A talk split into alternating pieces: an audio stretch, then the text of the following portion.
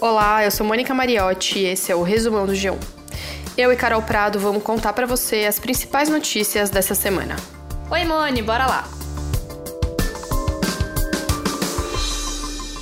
Bom, essa foi mais uma semana de piora da pandemia no Brasil. Na quinta-feira, dia que marcou um ano que a OMS declarou oficialmente a pandemia no mundo, o Brasil bateu pelo segundo dia seguido a marca de mais de 2 mil mortos pela Covid em 24 horas. No total, já são mais de 273 mil vidas perdidas para a pandemia.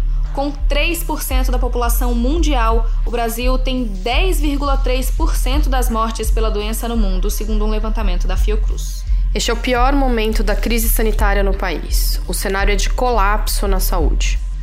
A Fiocruz deu um alerta crítico a 20 estados por causa do número de internações em UTI. Em São Paulo, até o dia 9 de março, pelo menos 30 pessoas tinham morrido na fila por uma vaga na UTI. Os três estados do sul do país estão com mais de 90% das UTIs lotadas. No Rio Grande do Sul, a capacidade está acima de 100% desde o dia 2 de março. Na Bahia, o governo alugou containers para armazenar corpos e ampliou o número de vagas em cemitérios. É, Mônia, e apesar desse cenário desolador aí que você falou, Ouve só o que o ministro Eduardo Pazuello da Saúde disse. O nosso sistema de saúde está muito impactado, mas não colapsou nem vai colapsar. Nessa semana, o ministro também reduziu pela quinta vez as previsões de doses de vacinas contra a Covid-19 a serem entregues no mês de março. Agora, Pazuello afirma que o Brasil vai receber nesse mês de 22 a 25 milhões de doses de imunizantes. Essa quantidade é menor do que a última previsão divulgada pelo Ministério da Saúde no dia 6 de março, que era de 30 milhões de doses. E por enquanto, menos de 2% da população brasileira já recebeu as duas doses da vacina. Nessa sexta, a Anvisa, a Agência Nacional de Vigilância Sanitária, concedeu o registro definitivo para a vacina Oxford AstraZeneca com etapa de fabricação aqui no Brasil. É o segundo imunizante a conseguir o registro definitivo aqui no país.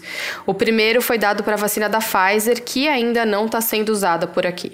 Já a vacina Oxford AstraZeneca teve o uso emergencial aprovado pela agência em janeiro e vem sendo usada na campanha de vacinação. A Fiocruz está produzindo essa vacina aqui e deve entregar quase 4 milhões de doses ainda esse mês. E outra notícia que é muito boa e muito interessante é o fato de que a gente vai dar o primeiro registro de um medicamento que vai ter em bula uma indicação contra a Covid-19. Esse aí que você ouviu é o gerente de medicamentos da Anvisa. Nessa sexta-feira, a agência também deu o registro do primeiro medicamento para pacientes hospitalizados com Covid.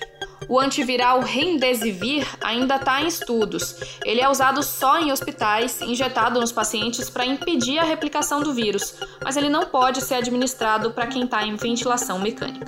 Lá nos Estados Unidos, ele tem sido usado de forma emergencial desde novembro, mas a OMS desaconselhou o uso depois de um estudo que mostrou que o antiviral não evita mortes e nem o agravamento da doença. E olha, é importantíssimo dizer que esse antiviral não substitui de forma alguma as vacinas e não é vendido em farmácias. Com hospitais lotados e recorde no número de mortes, o estado de São Paulo vai entrar na fase emergencial da quarentena a partir de segunda-feira. Essa fase é ainda mais rígida do que a vermelha e vai pelo menos até o dia 30 de março. Só vão poder funcionar serviços como hospitais, clínicas, farmácias e supermercados. Ficam proibidos missas, cultos e outras atividades religiosas, eventos esportivos como o Campeonato Paulista, que foi suspenso, e o acesso a parques e praias em todo o estado também está vetado. O governo também definiu o toque de recolher das 8 da noite às 5 da manhã e informou que vai reforçar a fiscalização. Quem for abordado nas ruas vai ser orientado a voltar para casa. Na cidade de São Paulo, as aulas presenciais vão ficar suspensas de 17 de março até o dia 1 de abril. Já o Rio flexibilizou as medidas nesta sexta-feira. Bares e restaurantes vão poder funcionar até as 9 da noite. Antes era só até as 5 da tarde e os quiosques das praias vão poder reabrir. Além disso, as atividades vão ter um horário escalonado para evitar aglomerações nos transportes públicos. Apesar desse afrouxamento, algumas proibições continuam até o dia 22. É proibido ficar nas ruas entre 11 da noite e 5 da manhã e festas e rodas de samba também estão proibidas. Para saber a situação no seu estado, é só entrar no G1. E se na quarta o presidente Bolsonaro usou máscara ao assinar a lei para compra de vacinas, no dia seguinte ele voltou a atacar as medidas para conter a pandemia. Numa conferência com parlamentares, Bolsonaro chamou o toque de recolher do Distrito Federal de estado de sítio, o que não é verdade, já que são medidas diferentes. E o filho do presidente, o deputado Eduardo Bolsonaro, atacou a imprensa ao falar do uso de máscaras. Essa imprensa mequetrefe que a gente tem aqui no Brasil fique dando conta de cobrir apenas a máscara. Ah, máscara, tá sem mata com máscara. Enfia no A Câmara abriu caminho para a volta do auxílio emergencial. Depois de uma longa negociação, a chamada PEC emergencial foi aprovada no meio da tarde da quinta-feira, em segundo turno. Essa PEC prevê mecanismos para evitar o descontrole dos gastos públicos. O presidente Bolsonaro, que está sendo pressionado a voltar com o benefício, disse que a aprovação foi uma vitória. Não está detalhado ainda na proposta qual vai ser o valor e nem a duração do novo auxílio. Isso deve ser definido num outro texto na semana que vem. No começo dessa semana, o ministro Paulo Guedes disse que o pagamento vai ficar entre 175 e 375 reais. Eu sei de que eu fui vítima da maior mentira jurídica contada em 500 anos de história. No começo da semana, o ministro do STF, Edson Fachin, anulou todas as condenações do ex-presidente Lula na Lava Jato. Com essa decisão, Lula recupera os direitos políticos e volta a ser elegível. Nessa sexta, a Procuradoria-Geral da República recorreu da decisão. Um dia depois dessa decisão de Fachin, Lula fez um discurso de quase uma hora e meia. O ex-presidente afirmou que não guarda mágoas, mas chamou a Lava Jato de quadrilha. Lula criticou a conduta do governo na pandemia, classificando Bolsonaro como fanfarrão. O povo brasileiro não siga nenhuma decisão imbecil do presidente da República ou do ministro da Saúde.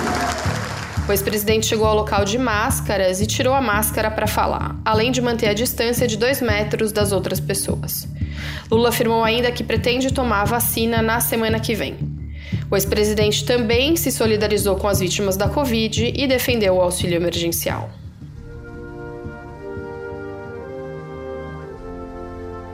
O príncipe William, irmão de Harry, afirmou em uma escola em Londres que a família real não é racista.